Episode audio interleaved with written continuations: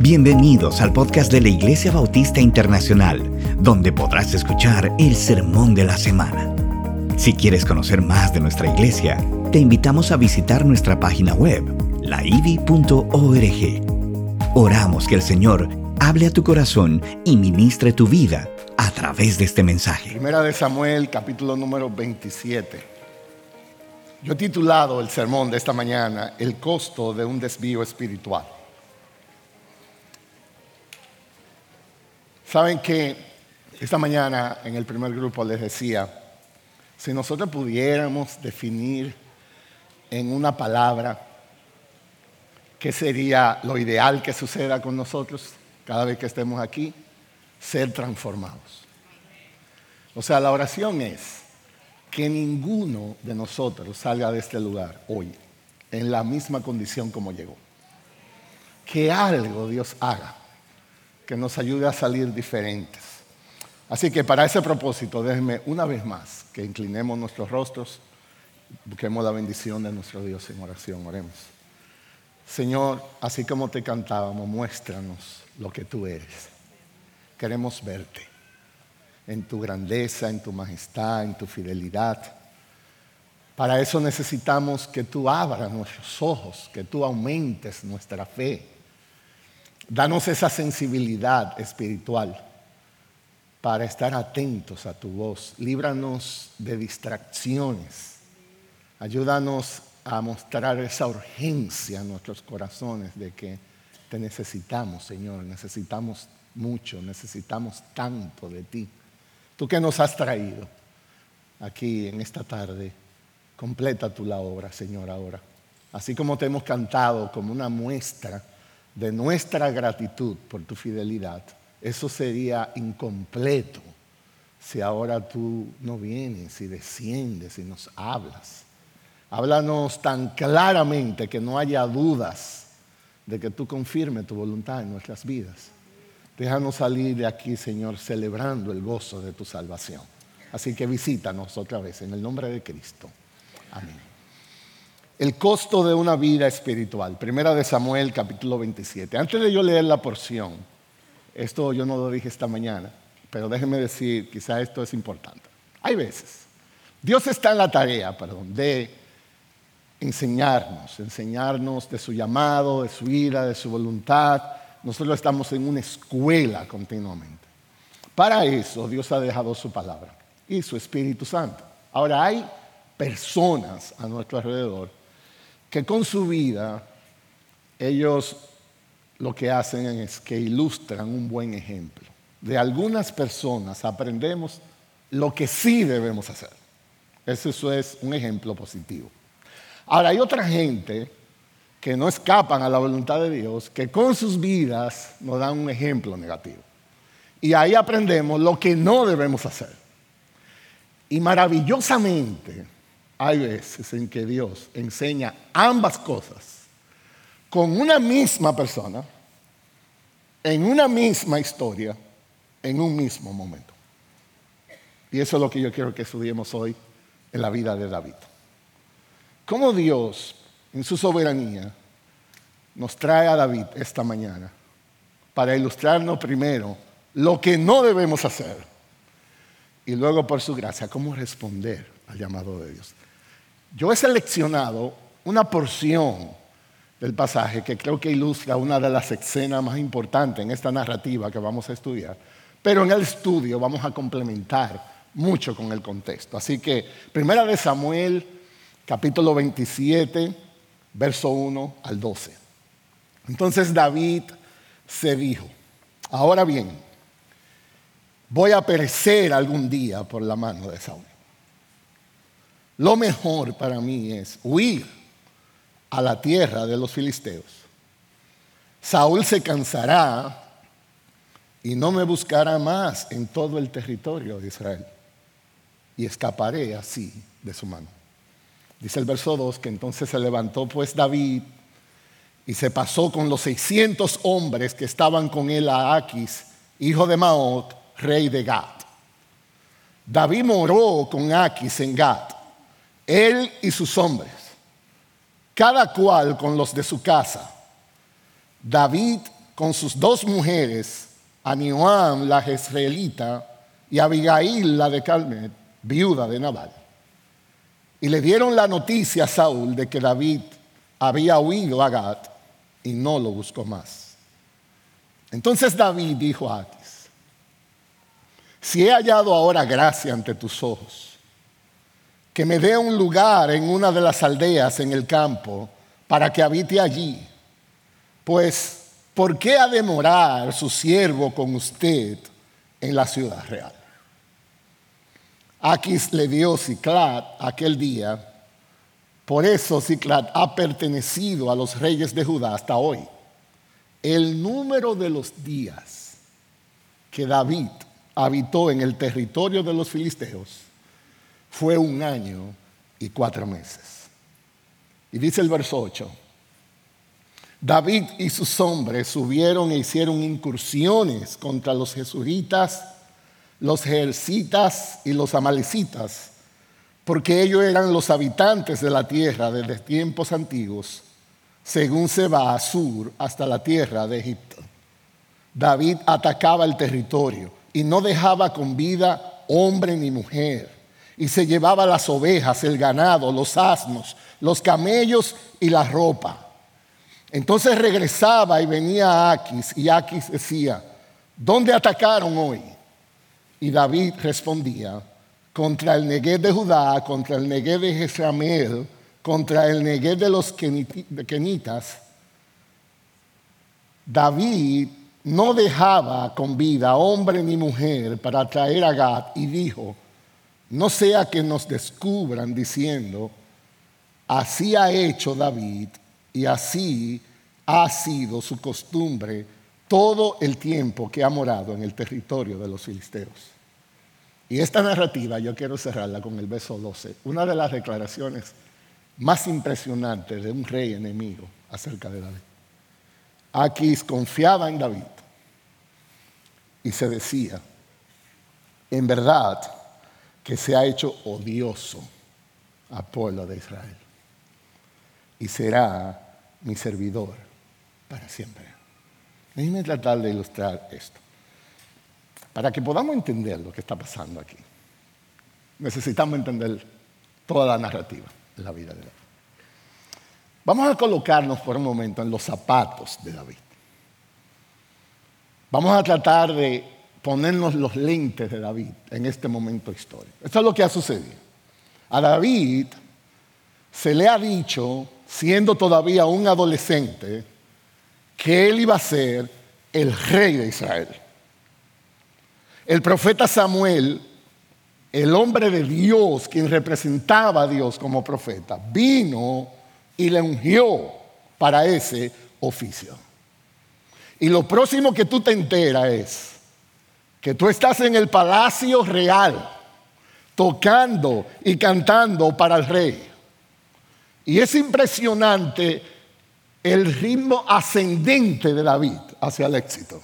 Es como un tobrellino. Una actividad después de la otra toma lugar en su vida y tú en un momento, en un instante, te conviertes en una de las figuras de más reconocimiento en toda la nación.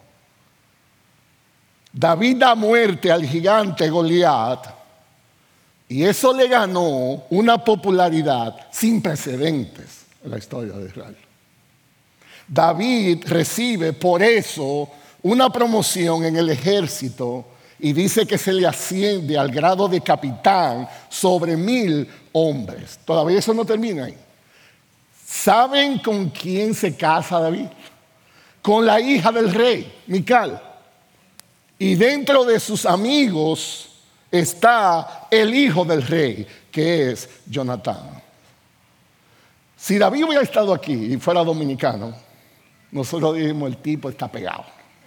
El tipo está en buena. Todo, este es el hombre que sale en todos los periódicos, todas las encuestas.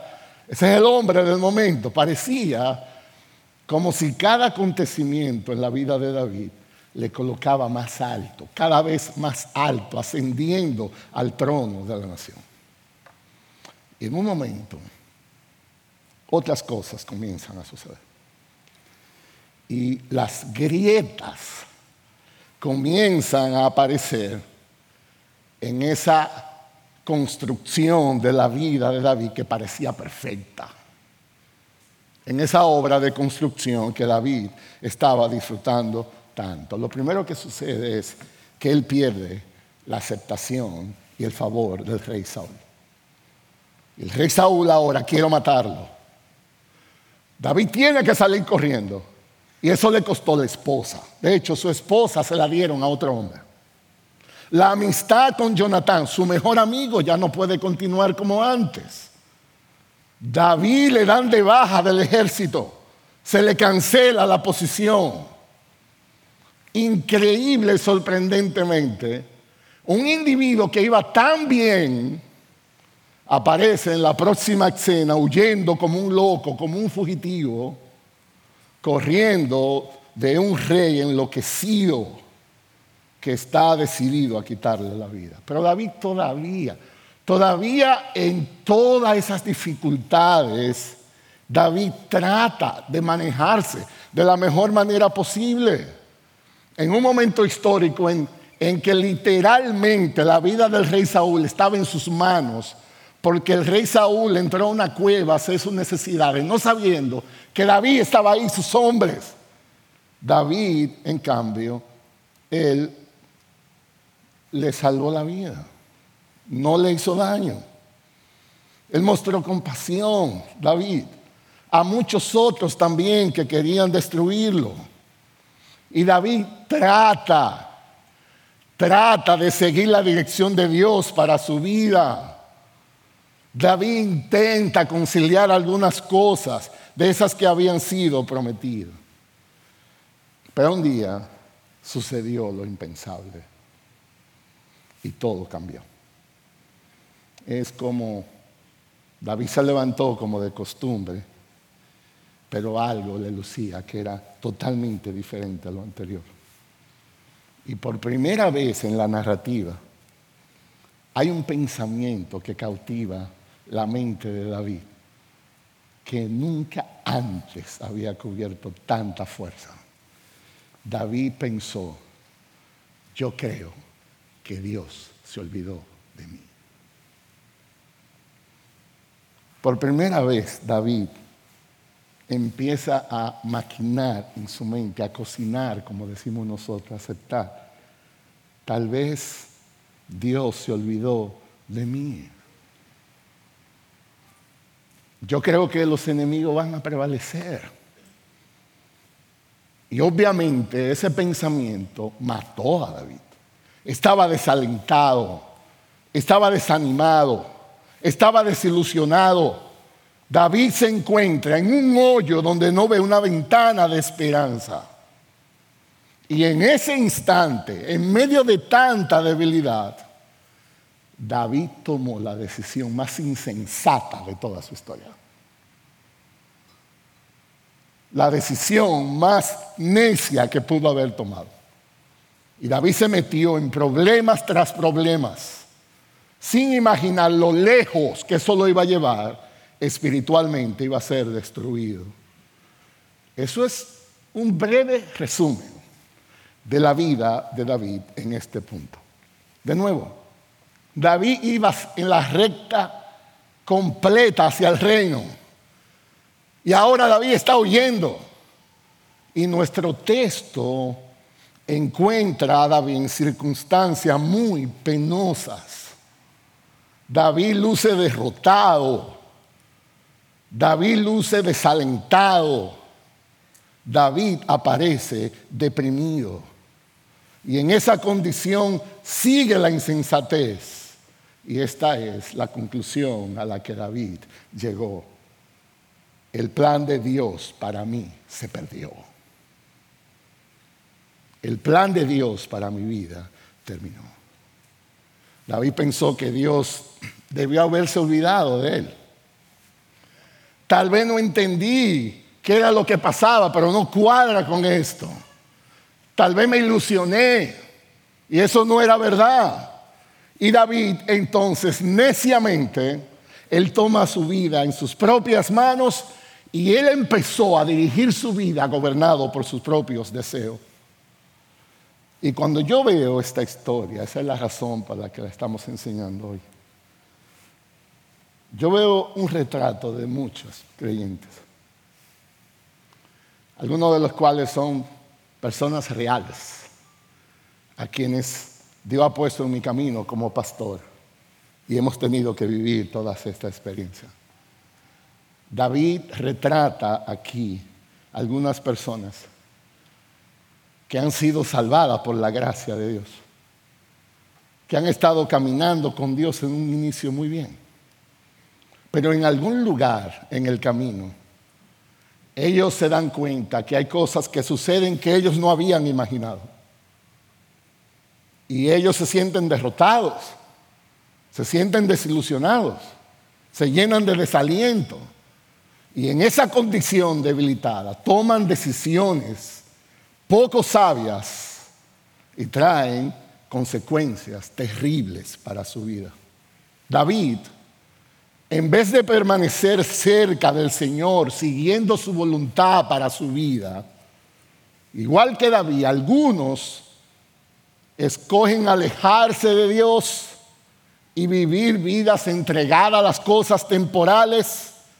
Ellos se desvían espiritualmente y pagan un precio muy caro extremadamente caro. Esta mañana entonces lo que queremos es tomar la vida de David y tratar de entender cómo esto sucedió. ¿Qué es lo que provoca que David tome este desvío en su vida? Eso es lo primero. Lo segundo, yo quiero que veamos qué podemos esperar nosotros en la Biblia cuando tomamos decisiones así. Hay un precio que hay que pagar. Y finalmente, si alguno de nosotros estamos en una condición así, ¿cómo podemos levantarnos? ¿Cómo podemos volver? ¿Cómo podemos acercarnos a nuestro Dios? Así que mi sermón tiene tres puntos bien sencillos. Primero, las razones del desvío espiritual de David. Segundo, los resultados o efectos del desvío espiritual de David. Y en tercer lugar, cómo se recuperó. La recuperación del desvío de David. Así que vamos a nuestro primer punto, las razones para el desvío. Yo quisiera que leamos otra vez el verso 1, porque este es el corazón de la historia. Primera de Samuel 27, verso 1. Entonces David se dijo. Eso es muy importante, porque él está hablando con sí mismo. Él se dijo a sí mismo. Ahora bien, yo voy a perecer algún día por la mano de Saúl. Lo mejor para mí es huir a la tierra de los filisteos. Saúl se cansará y no me buscará más en todo el territorio de Israel. Y así escaparé de su mano. Déjeme decirle tres cosas en que David se equivocó. Primero, David acudió a un consejero equivocado él mismo. Usted sabe que muchas veces usted es el peor consejero que puede existir. David fue a él mismo, imagínese, hablando con él mismo. En vez de ir a Dios a oración, como él acostumbraba a hacer, ahora él va a sí mismo a buscar consejo. Déjame decirte, amado hermano que estás aquí, amigo, tú eres la persona que más te hablas a ti mismo. ¿Tú sabías eso? Yo hice una investigación, esto no es inspirado por Dios, ¿ok? Pero tiene mucha ciencia detrás. Hay una investigación que se hizo recientemente que llegó a la conclusión de que tú te hablas a ti mismo 14 horas al día. Oigan eso, 14 horas. Tú tienes que tener cuidado con lo que tú te dices a ti mismo. Tú tienes que tener mucho cuidado. Tú tienes que tener cuidado con lo que tú escuchas de ti mismo.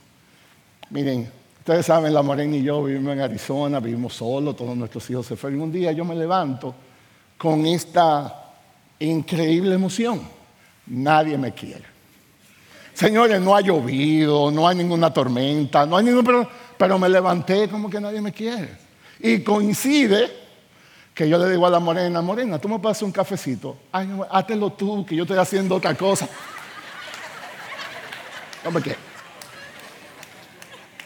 la reunión que tenía a las 10 recibe un email, mira, se me olvidó Luis que tengo otra cosa, no va a poder ser hoy. Me está desechando.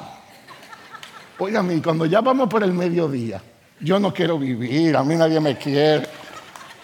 Digo, yo no sé si yo soy el único loco aquí. Es de ti que yo estoy hablando. Digo, no de ti, sino del que está al lado de ti.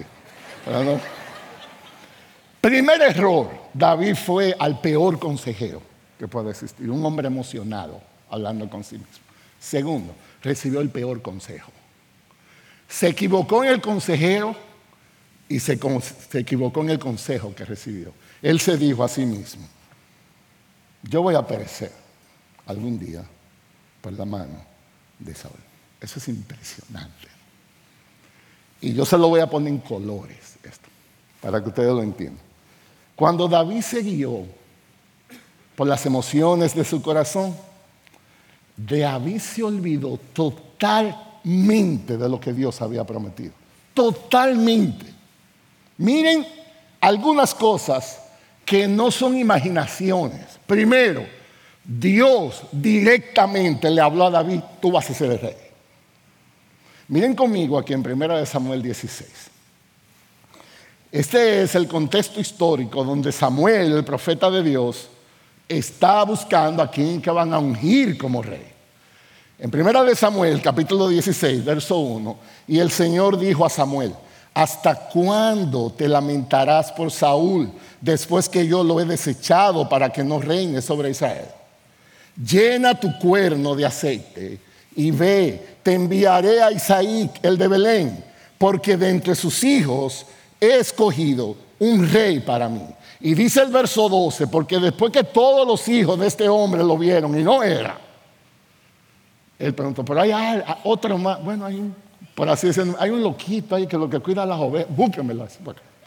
Y cuando entró David, dice el verso 12, y envió a buscarlo y lo hizo entrar, era rubio, de ojos hermosos, bien parecido, y el Señor dijo a Samuel, levántate, úngelo, porque este es. Entonces Samuel tomó el cuerno de aceite, lo ungió en medio de sus hermanos, y el Espíritu del Señor vino poderosamente sobre David desde aquel día en adelante. Impresionante. El profeta lo ungió. Pero eso no es todo. Jonatán, su mejor amigo, hijo del rey Saúl, también se lo confirmó a David.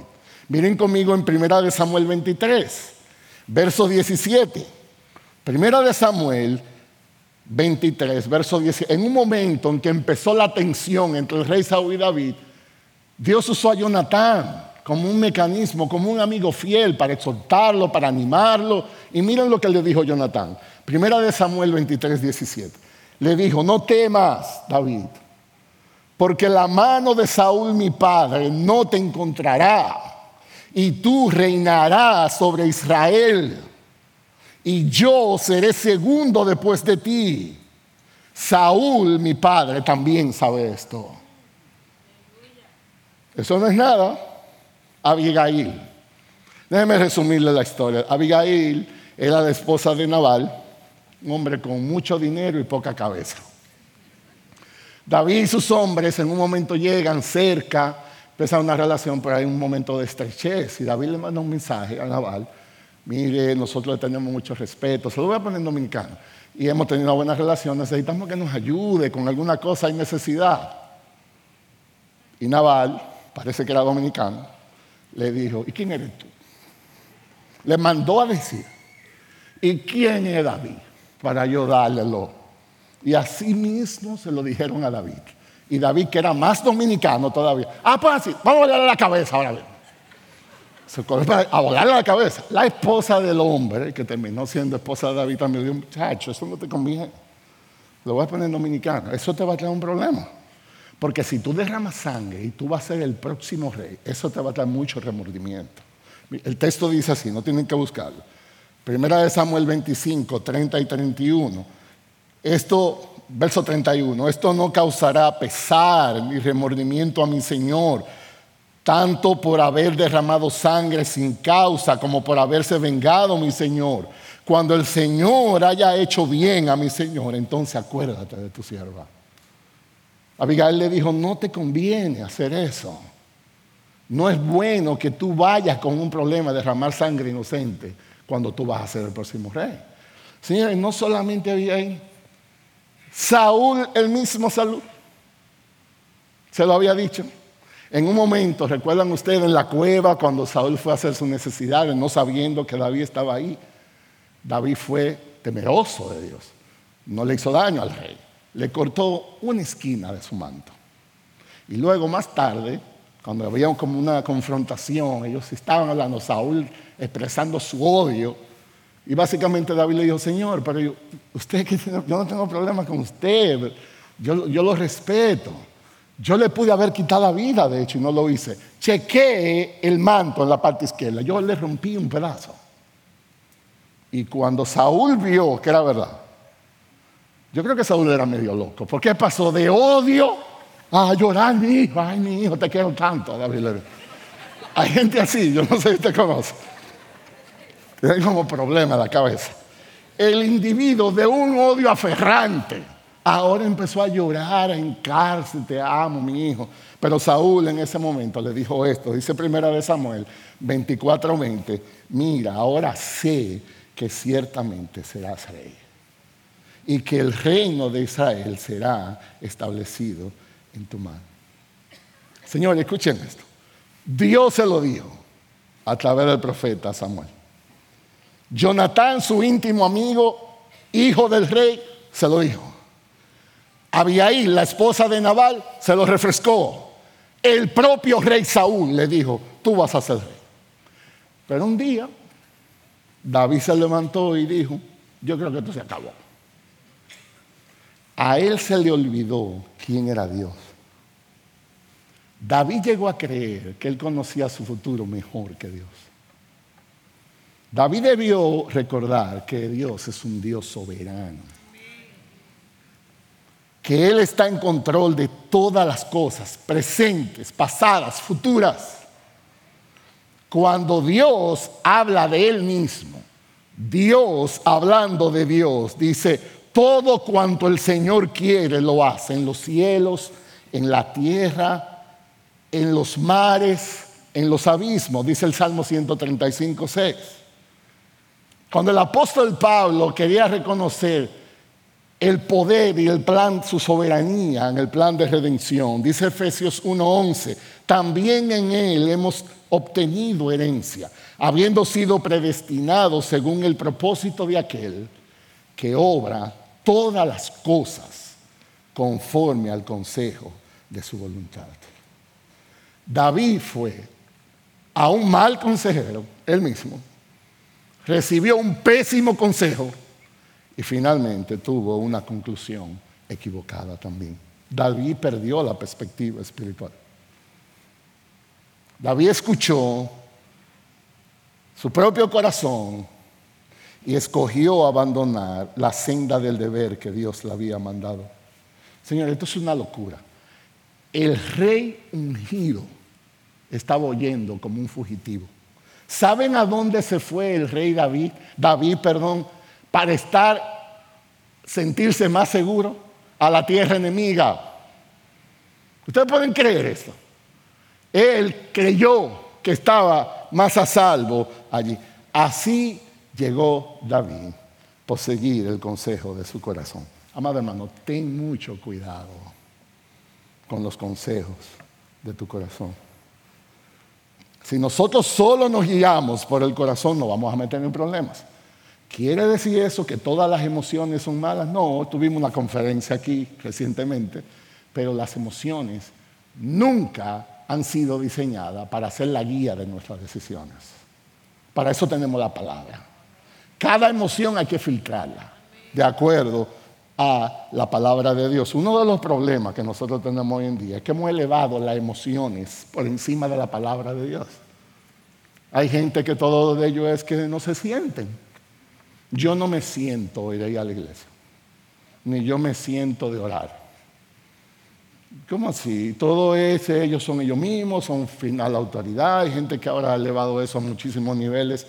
En una consejería de una pareja, un esposo ofende a la esposa y cuando uno le dice, tiene que pedirle perdón, el esposo dijo, no, porque yo estoy hablando que uno se puede perdonar a uno mismo. Digo, ¿en serio? ¡Wow! ¿Y dónde dice en la Biblia eso? Entonces nosotros nos guiamos demasiado por eso. La Biblia dice, engañoso es el corazón, sin remedio. ¿Quién lo comprenderá? Proverbio 28, 26 dice, el que confía en su propio corazón es un necio, pero el que anda con sabiduría será librado. Cuando alguien te diga a ti, escucha lo que tu corazón te dice, ese es un consejo que te puede meter en problemas. El corazón puede decirnos cosas como esta. Esta iglesia está muerta. Aquí no hay amor. Esta persona no me quiere. mira esa vida cristiana que lleva. Es mejor si tú cambias, no seas tan fanático, abandona eso, siéntete libre. Ese predicador no me gusta. Digo, yo espero que usted no diga eso de mí hoy.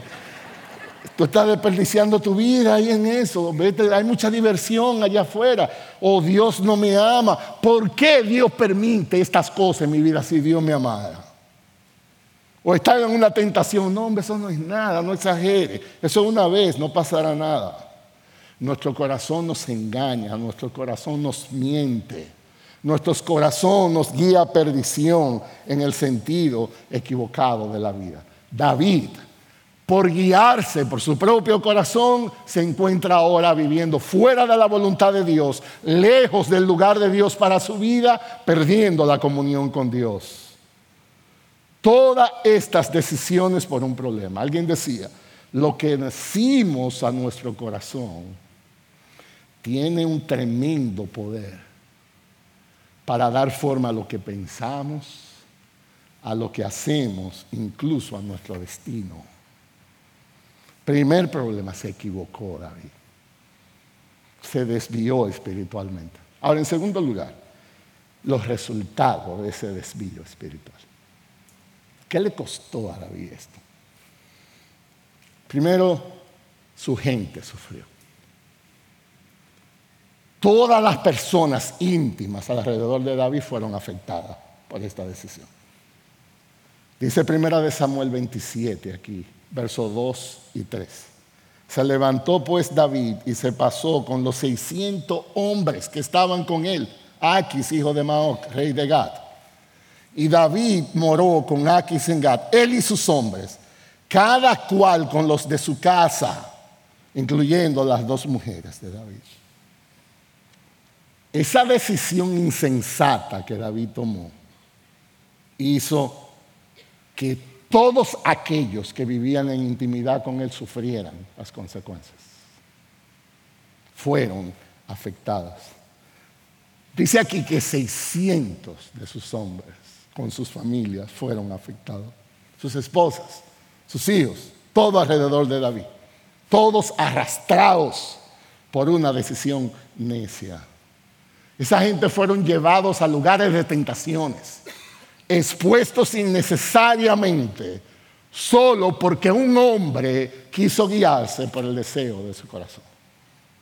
Hay un texto en Romanos, dice Romanos 14:7, lo voy a leer, porque ninguno de nosotros vive para sí mismo y ninguno muere para sí mismo.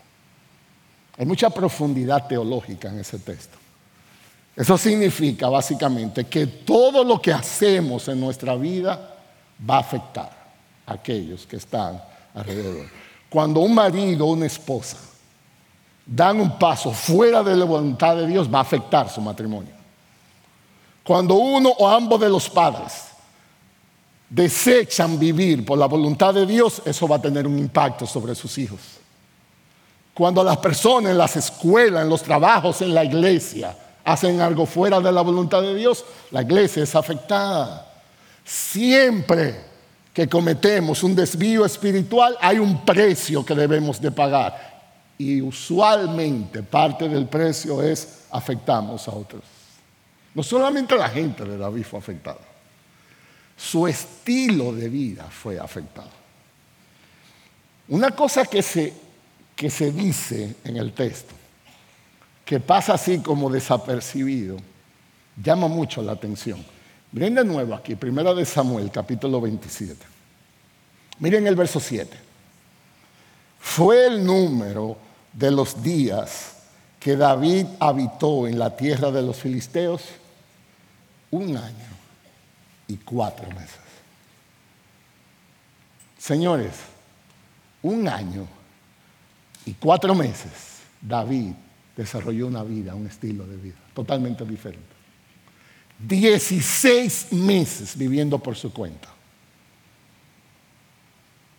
Y eso cambió la manera como David vivía. Miren cómo dice el verso 9. ¿Qué hacía David durante esos 16 meses viviendo en territorio enemigo? Dice el verso 9, y asolaba David el país y no dejaba con vida hombre ni mujer, y se llevaba las ovejas, las vacas, los asnos, los camellos y las ropas, y regresaba a Aquis. Verso 11, ni hombre ni mujer David dejaba David con vida para que viniesen a diciendo, no sea que den aviso de nosotros y digan, esto hizo David y esta fue su costumbre. Todo el tiempo que él moró en la tierra de los filisteos. Eso es impresionante cómo la vida de David cambió. Su perspectiva espiritual se borró. Era evento tras evento, hundiéndolo más David primero abrazó una falsa seguridad. Huyendo, creyó estar más salvo en el territorio enemigo. David buscó ayuda y corrió con la, con la multitud totalmente equivocada. David se hizo un empleado de los enemigos. Él se puso a trabajar para el ejército enemigo. David hizo cosas que él nunca había hecho antes. David asesinó, David mintió, David se sometió al enemigo de Dios. El historial de la vida de David fue afectado. Y David, dice aquí el texto, que hizo eso por 16 meses. Una de las cosas que los estudiosos de esto señalan es, hacen un estudio del tiempo histórico en que esto sucedió y la publicación de los salmos y ellos llegan a la conclusión de que en el tiempo que David estaba desviado no escribió ni un solo salmo. Ni un solo de los salmos durante este tiempo. Y parece como si al cantor dulce de Israel perdió la voz. No volvió a cantar nunca más.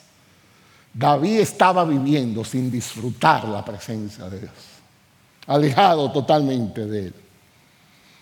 Cuando nosotros nos alejamos de Dios, eso va a afectar nuestra manera de vivir. Vamos a crear una falsa seguridad. Habrá un precio que vamos a pagar. Cuando nos alejamos de Dios, vamos a empezar a hacer cosas que nunca habíamos hecho antes. Y vamos a estar asociándonos con gente que nunca antes nos había conocido. Cuando nos alejamos de Dios encontraremos nuestro estilo de vida totalmente alterado y habrá las consecuencias, habrá el dolor, habrá problemas en nuestras vidas.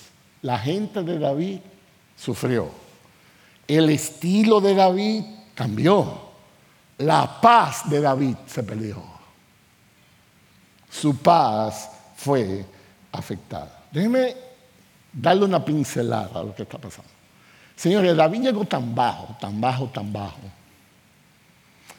que en un momento, trabajando para el ejército enemigo, la misma gente del ejército enemigo dijo, no lo queremos. Ellos decían, los comandantes en jefe, yo no confío en este hombre. ¿Y qué pasa si en una guerra él se vira, entonces nos ataca? Ese es el prometido de allá. ¿Cómo es que él está aquí? Señor, esto es increíble. Estoy hablando de los impíos diciendo, ese hombre no es confiable. Ustedes quieren oír cómo el rey Aquis le informó esto a David. O sea, yo estoy hablando de un rey enemigo y David era un empleado del hombre. El rey ungido de Israel, empleado. oigan esto. Miren conmigo aquí en 1 Samuel 29, cómo Aquis le habló en el verso 6 a David. Aquis llamó a David y le dijo, vive el Señor, que tú has sido recto. Oigan esto, recto, volándole la cabeza a la mujer, a los hombres, a los niños y todo. Tu salir y tu entrar en el ejército conmigo son agradables a mis ojos. Pues no he hallado mal de ti desde el día en que te pasaste a mí hasta hoy. Sin embargo, no eres agradables a los ojos de los príncipes de aquí. Ustedes pueden imaginar este asunto. Eso es lo más bajo que un hombre de Dios puede llegar. Lejos de la voluntad de Dios lejos de los caminos de Dios, trabajando activamente para el ejército enemigo del pueblo de Dios, y aún ellos lo desechan. El texto dice en el hebreo, tú eres despreciable a los ojos de nosotros. Y David pagó las consecuencias de esto. Dice en primera de Samuel 30, que mientras estaban sus mujeres, sus hijos, sus posesiones en esta tierra, un ejército fue, asoló todo lo que había, quemaron la ciudad, se llevaron sus mujeres, sus hijos y sus posesiones presos. Y hubo angustia en la vida de David. Hubo gran angustia. Dice primera de Samuel 30, verso 4. Entonces David y la gente que estaba con él alzaron su voz y lloraron hasta que no le quedaron fuerzas para llorar. Y dice el verso 6, y David estaba muy angustiado porque la gente hablaba de apedrearlo, apedrearlo, pues todo el pueblo estaba amargado, cada uno a causa de sus hijos y de sus hijas. Su pueblo sufrió. Su estilo de vida cambió, su paz se arruinó. Alguien decía, el pecado te llevará más allá de donde deseas ir. Te mantendrá más tiempo del que deseas permanecer y te costará más de lo que tú deseas pagar. David jamás se imaginó todo esto, perdió su identidad, cayó en, una, en un descrédito total se hizo un siervo del rey enemigo y David cosechó la maldad de lo que había perdido. Y David llegó al fondo. Un desvío, resultado del desvío. Pero finalmente, gracias al Señor que la historia no termina ahí. La recuperación en el desvío de David. ¿Cómo David se recuperó de eso? Dice primera de Samuel 30 verso 6.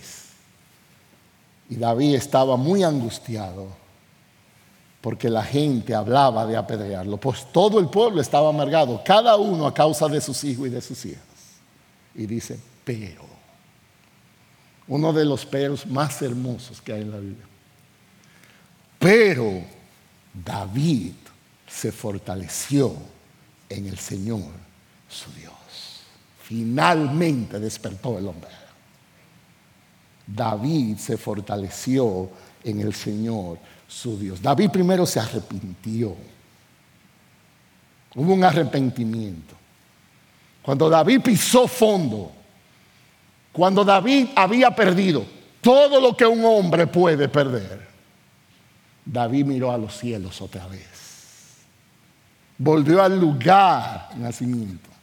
Al ver las vidas destruidas, al ver la vida quebrantada de todas partes, David giró su mirada al cielo una vez más para buscar arrepentimiento humildemente. Hermanos, eso es un excelente ejemplo. Primera de Juan 1.9 dice, si confesamos nuestros pecados, Dios es fiel y justo para perdonar nuestros pecados, para limpiarnos de toda maldad. Es interesante que hasta aquí todo lo que hemos visto en esta historia de David es lo que una persona no debe hacer. Pero el Evangelio nos enseña también que hay oportunidad. David ahora nos muestra lo que debiéramos ser en una situación así. El primer paso es arrepentirnos. Debe haber arrepentimiento. Necesitamos volver a Dios. Necesitamos abrir el corazón a Dios. Cuando el pecado se confiesa y es manejado conforme a lo que Dios establece, ese pecado será perdonado, el proceso de restauración comienza. Así que, amado hermano, si tú estás aquí hoy y tú te sientes lejos de Dios, recuerda esto, tú puedes volver a casa hoy mismo. Hay un camino de vuelta al hogar, un camino de perdón, de restauración. ¿Qué hizo David? Se arrepintió. ¿Qué hizo David? Cambió otra vez. Volvió a confiar a su Dios. Dice el verso 7 aquí en primera de Samuel 30. Entonces dijo David al sacerdote Abiatar, hijo de Ahimelech, te ruego que me traigas el efod. Y Abiatar llevó el efod a David. Era como un chaleco del sumo sacerdote que se usaba para buscar la voluntad de Dios. Ahora David hizo lo que debió haber hecho desde el principio de su duda. Orar, pedir a Dios que muestre su voluntad y su ayuda. David regresó al lugar de depender de Dios otra vez. Es interesante, hermano, los estudiosos otra vez la Biblia dicen, en toda esta narrativa de esta historia, 16 meses es la primera vez que se menciona que David volvió a consultar a Dios. 16 meses viviendo por sus propios deseos. 16 meses sin Dios en su vida. Despertó David otra vez. Primer paso, se arrepintió. Segundo paso, consultó su voluntad. David volvió al Señor. Y dice el verso 8, y David consultó esto al Señor. ¿Perseguiré a esta banda? ¿Podré alcanzarlos? Y él respondió, Dios, persíguelos, porque de cierto los alcanzarás y sin duda los rescatarás a todos. Cuando David recibió la dirección de Dios para su vida, él no vaciló sino que él estaba resuelto inmediatamente a ordenar su vida, poner a Dios primero. David no continuó neciamente en el camino de su voluntad. Él volvió a su Dios, al sendero del deber otra vez. David fue restaurado totalmente. Una de las cosas que llama la atención es cómo Dios le respondió a David. Eso es impresionante ver el Evangelio. Este hombre se volvió loco, hizo muchísimas cosas. ¿Y Dios qué le dijo cuando volvió? Tiene que Dios le dijo, bueno, David, esto está complicado. Tú te pasaste en la línea, David. ¿Sabes que yo tengo otro? Ya yo tengo otro mejor que tú. Así que olvídate de eso. No. Eso no fue lo que Dios hizo. David, Dios le dijo a David, mira David, vamos a hacer una cosa. Te voy a dar tres meses de periodo de prueba. Si durante ese tiempo tú te portas bien, entonces vamos a hablar. No, tampoco. O yo te voy a perdonar, pero oye bien, ya tú no eres el mismo para mí. Ya mi bendición. No, cuando David volvió en arrepentimiento a su Dios, en un espíritu correcto, instantáneamente Dios lo perdonó instantáneamente se inició un proceso de restauración. Dios le mostró su presencia. La respuesta de Dios es rápida. La respuesta de Dios es segura. La respuesta de Dios es exacta. Qué gran bendición, amados hermanos. Nosotros tenemos un Dios que perdona. Dios perdona. Es verdad que hay consecuencias por nuestros desvíos espirituales. Pero cuando Dios perdona, perdona inmediatamente, completamente, eternamente. Una de las bendiciones más grandes que Cristo compró en la cruz para nosotros es perdón de parte de Dios. Y quizás eso es lo que tú necesitas escuchar hoy. Así, si tú te sientes lejos de Dios hoy, por la razón que sea, vuelve a tu Dios. Dios te está esperando. Anímate y vuelve a tu Dios. ¿Qué aprendemos entonces de todo esto? Déjenme dar algunos puntos de aplicaciones rápidamente. David, aquí con su desvío espiritual, nos enseña que nosotros debemos ser más conscientes del real precio del pecado. A veces nosotros somos muy simples con esto del pecado. Qué retrato tan espantoso del poder que tiene el pecado. Vemos aquí en David. Qué fácil es para nosotros seguir el camino nuestra propia voluntad. Qué fácil. Esta es la pregunta. Si te ves tentado, ¿qué tanto te costará tu desvío? ¿Qué tanto te va a costar? ¿Cuál es el precio que estás dispuesto a pagar? ¿Eso vale más que tu cónyuge? ¿Eso vale más que tus hijos? Eso vale más que tu ministerio. Eso vale más que tu testimonio. Eso vale más que disfrutar del poder de Dios en tu vida. Eso vale más que tu salud. ¿Cuánto te costará el pecado? No permitamos ni por un segundo que podemos desviarnos de Dios y que no habrá consecuencias. Eso no existe en la Biblia. Eso no existe en la Biblia. Lo segundo es, debemos ser más diligentes en orar, hermanos. El pastor Joel hablaba mucho hoy de orar, aquí venimos a orar. Nuestra vida debe ser saturada de oración. La oración nos preserva, la oración nos fortalece, la oración nos abre el entendimiento para leer mejor, ver la realidad espiritual. Dios no está tan lejos que no pueda escucharnos, ni tan ocupado que no pueda atendernos. Dios siempre está ahí. La oración quita los obstáculos temporales para que veamos más a Dios. Una de las cosas más impresionantes de la oración fue lo que Jesús le enseñó a sus discípulos. En el famoso Sermón del Monte, ustedes saben lo que es el Sermón del Monte, fue un sermón que se dio en el monte. Eso es. Pero fue el mejor sermón del mundo porque fue el mejor predicador del mundo. Y en ese sermón Jesús le dijo, aprendan a orar. ¿Saben lo que deben de orar? No nos metas en tentación. Esa es una oración que Jesús sabía lo que le estaba enseñando. No nos metas en tentación. Nosotros debemos orar, Señor, líbranos de la simpleza. Líbranos de nuestros propios pecados. Líbranos de nuestros corazones.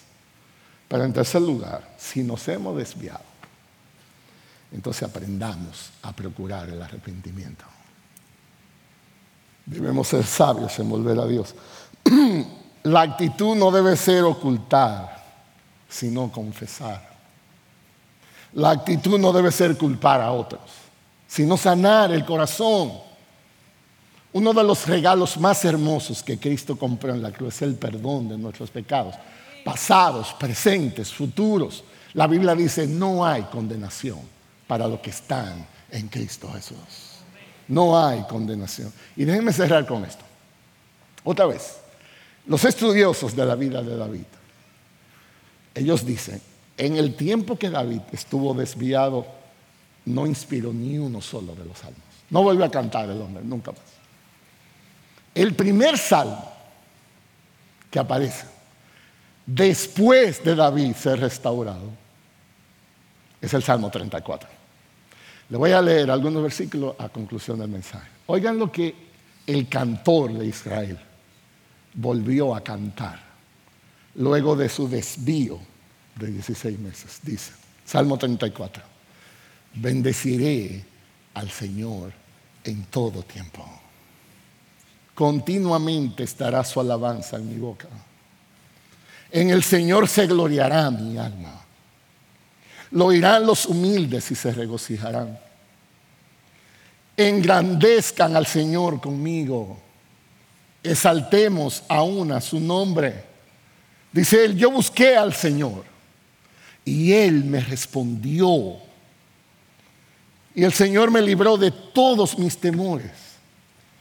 Los que a Él miraron fueron iluminados, sus rostros jamás serán avergonzados. Dice David, este pobre clamó y el Señor le oyó y lo salvó de todas sus angustias. El ángel del Señor acampa alrededor de los que le temen y los rescata. Y dice David, prueba, tú, prueba. Vean que el Señor es bueno. Cuán dichoso, cuán bienaventurado el hombre que en Él se refugia. Teman al Señor, ustedes sus santos, pues nada le falta a aquellos que le temen. Que Dios nos ayude a que esta historia de David parcialmente nos enseñe lo que no debemos hacer, desviarnos de la voluntad de Dios. Que esta historia de David nos enseñe lo que sí debemos hacer, buscar el arrepentimiento, restaurar nuestra relación con Dios y que podamos cantar otra vez. Que podamos decir, Dios es bueno, para siempre es su misericordia. Vamos a orar. Señor, gracias. Gracias porque tú eres un Dios fiel. gracias porque tú nos hablas estas cosas en esta mañana y sabemos que tú tienes un propósito, Señor. Y nuestra súplica es líbranos de la simpleza. Líbranos de la necedad, de guiarnos por nuestras emociones. Ayúdanos a ser hombres y mujeres de tu palabra. Líbranos de olvidar tus promesas para con nosotros, a pesar de los las dificultades, a pesar, Señor, de todos los sufrimientos que afrontamos, aumenta nuestra fe para verte y si nos hemos desviado de ti, líbranos de un corazón arrogante, un corazón orgulloso. Líbranos de la culpa, líbranos de la vergüenza. Ayúdanos a volver a ti, Señor, otra vez, en arrepentimiento. Y aquí estamos, Señor, deseosos de disfrutarte, deseosos de vivir tu voluntad en nuestras vidas. Y te suplicamos, tómanos en tus manos, Señor, porque para nosotros el vivir es Cristo. Y te amamos, Señor, en el nombre de Cristo. Amén.